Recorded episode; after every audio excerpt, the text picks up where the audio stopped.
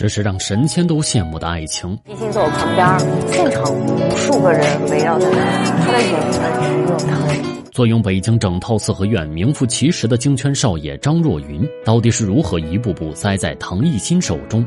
张若昀是娱乐圈中典型的富二代，爷爷是著名地质学家张志新，也是大庆油田的发现者。父亲是圈内有名的导演兼制片人，《雪豹》《黑狐》都是他的作品。所以张若昀从小就能出入各种测绘大院，并且接受着丰富的物质条件与高质量教育。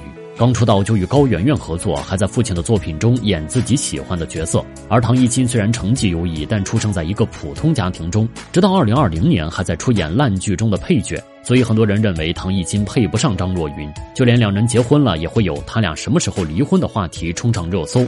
可为何家庭条件与思想上相差甚远的两人还能如此相爱呢？答案或许就藏在张若昀用一生都无法治愈的童年伤害里。虽然家庭富裕，但他的父亲却从没尽过当父亲的责任。在他两岁那年，父母离婚，小时候就跟着爷爷奶奶生活，一年见不了父母几面，所以这让张若昀的童年在敏感与孤独中度过，以至于对爱过度缺乏的他，一生都在寻找归属感。后来，他的母亲多次争夺抚养权，与父亲的矛盾升级，而父亲的再婚也让张若昀的内心再次蒙上一层阴影。而这一切，在遇到笑容甜美的唐艺昕，一切都变了。唐艺昕性格开朗、活泼有趣，录制节目时发现摄像师的手受伤，于是立刻找来创可贴为其精心包扎。唐艺昕的感染力是张若昀难以填补的空缺，因此在遇到这样的女孩后，张若昀再也不肯放手，所以他当初才会对唐艺昕说：“我张若昀非你莫属。”才会把关于唐艺昕的一切都放在了备忘录中。映入眼帘的第一条就是她爱吃樱桃，笑起来很甜。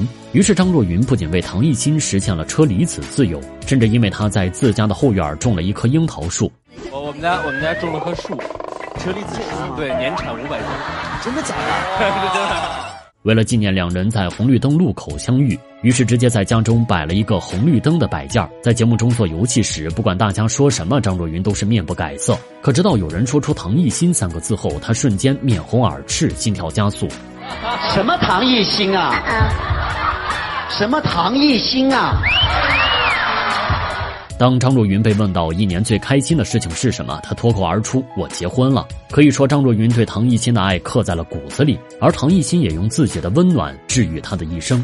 两人的爱情成为娱乐圈的模范夫妻，可在这段美丽爱情的背后，却是源于一场交通意外。张若昀和唐艺昕的爱情，就连偶像剧都不敢这么拍。二零一一年，一场突如其来的车祸让张若昀遇到了命中注定的女孩。刚看完电影的张若昀冒着滂沱大雨开车回家，因为前面的车在红灯时一个急刹车，让张若昀直接追尾。于是带着一肚子气的他下车找前车理论，可谁知车内坐着的是一位刚拿到驾照不久的姑娘，而且还推卸责任，反过来责怪张若昀是怎么开车的。就这样，两人在雨中吵了起来，在交警的介入下，两人才冷静下来。最终，两人处理完之后不欢而散。可谁也没想到，这一场事故改变了两人的人生轨迹。没过多久，一段偶像剧般的桥段照进现实：张若昀被朋友约着一起吃饭。可到了才发现唐艺昕也在，于是两人互相看不顺眼，甚至还想起身离开。可在朋友的劝说下，两人才冰释前嫌。在整个过程中，张若昀的幽默风趣与唐艺昕的甜美烂漫发生碰撞，也改变了在彼此心中的形象。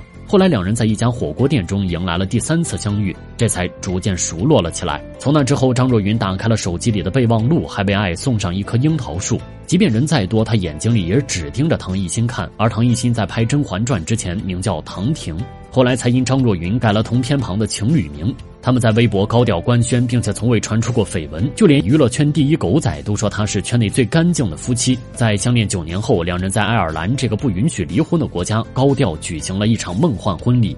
当天，唐艺昕身着价值十二万的 ES 高定婚纱，等待着骑着白马缓缓而来的王子，在刘昊然、马思纯、宋茜等亲朋好友有的祝福下步入婚姻的殿堂。两人结婚的消息在热搜榜霸榜五天，因为唐艺昕怀孕后嘴馋，张若昀也特意为她磨练厨艺，每天都变着花样为她做饭。当唐艺昕待产期间，恰逢特殊时期，产房中只能留下一位家属陪同，于是张若昀没日没夜的照顾母女俩，几乎没有睡过一个完整觉。不少网友纷纷表示，如果他们两人离婚，那就再也不相信爱情了。毕竟唐艺昕嫁给张若昀第一天就收到了来自准公公的财产冻结书。亲爹为了捧后妈，直接让自己亏损两个亿。如果你是张若昀，也会把父亲送上法庭。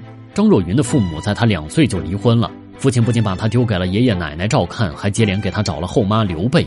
后来二婚失败，张健又看上了年轻美貌的女演员冯越。这个后妈只比张若昀小五岁，还生下了同父异母的弟弟。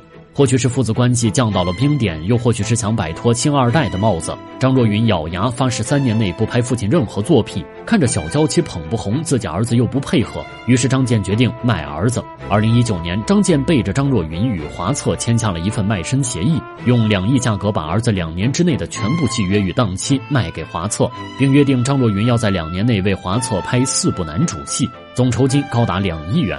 而华策为了敲定心仪的男主角张若昀，直接提前预支了一点五亿元片酬。然而张健收了钱，却把烂摊子全都丢给了亲儿子。当华策拿着合同找到张若昀时，却惨遭拒绝。而张若昀这才知道父亲下的这盘棋有多大。于是华策只好向张若昀父子索要这笔钱，但汇出去的钱又怎么会轻易要回？合约泡汤，资金被骗的华策直接一纸诉状将张健以及他创办的梦都影业告上了法庭，要求退回一点四亿元的片酬，并且支付一定的违约金，相关责任人也要承担连带责任。根据判决，梦都影业以及相关人士一点五亿的资产全被冻结。然而，当事情闹得沸沸扬扬时，张若昀在微博表示自己没签过约，也没收过钱。在大家议论纷纷中，张若昀做出了惊人之举，直接将自己的亲生父亲告上了法庭，还提供了一份签名鉴定书来证明这是他人伪造的。而张健对此也毫不松口，一口咬定这是儿子远程授权的。在等待上诉结果的这几年，外界的议论声不断，有人说这是张健为了捧红小娇妻才需要筹钱投资，可即便是砸了几部戏，也依旧没火。而张若昀在顶流时期为了偿还这笔钱，不断接剧录综艺。就连唐艺昕在婚后也火速复出，帮着张若昀一起度过难关。终究是血浓于水，张若昀最终撤回了对父亲的上诉。只不过在他心中，那段本就破碎的父子情分也再难冰释前嫌了。